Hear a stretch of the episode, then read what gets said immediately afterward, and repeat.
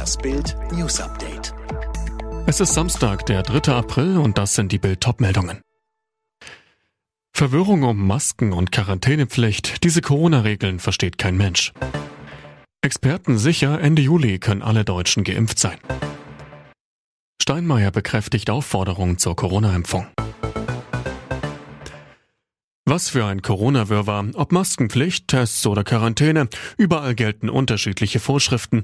Bild zeigt drei Regeln, die kein Mensch mehr versteht. Der Chemnader See liegt zwischen den Städten Bochum und Witten, beides in NRW. Aber geht man den Uferweg auf Bochumer Seite entlang, ist eine Maske Pflicht, ebenso auf der Brücke zwischen beiden Seiten. In Witten dagegen darf man denselben Weg ohne Maske gehen. Beispiel 2. Wer aus dem Urlaub kommt, muss je nach Bundesland ganz unterschiedliche Regeln beachten. Reisebürobesitzer Rüdiger Konz zu Bild. Wenn ich zum Beispiel von den Kanaren komme und in Rheinland-Pfalz wohne, muss ich trotz negativen Schnelltests in Quarantäne. In NRW dagegen nicht.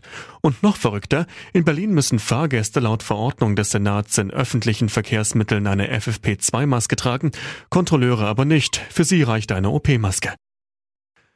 Chaos um den Oxford-Impfstoff AstraZeneca und die Frage, was bedeutet das für die Impfgeschwindigkeit in Deutschland? Bereits Mitte März machten Experten der gewerkschaftsnahen Hans-Böckler-Stiftung Mut, sagten, bis Ende Juli könnten wir alle geimpft sein. Diese Prognose haben sie nun erneuert, selbst wenn wir komplett auf AstraZeneca verzichten müssten.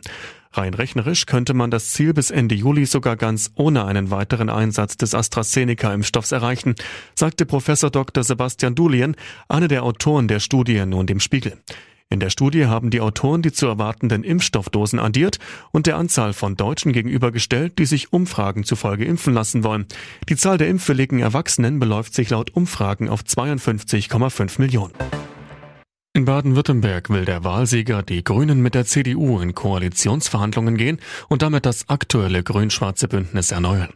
Das hat Ministerpräsident Winfried Kretschmann mitgeteilt. Demnach haben sich beide Parteien bei ihren Sondierungen bereits auf ein Klimaschutzprogramm geeinigt. Bundespräsident Steinmeier appelliert an alle, sich gegen Corona impfen zu lassen. Das ist der wichtigste Schritt auf dem Weg aus der Pandemie, sagte er in seiner Osteransprache, die heute Abend im TV ausgestrahlt wird.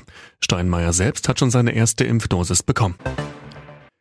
Nach der Bergung der Ever Given hat sich der Stau im Suezkanal jetzt komplett aufgelöst.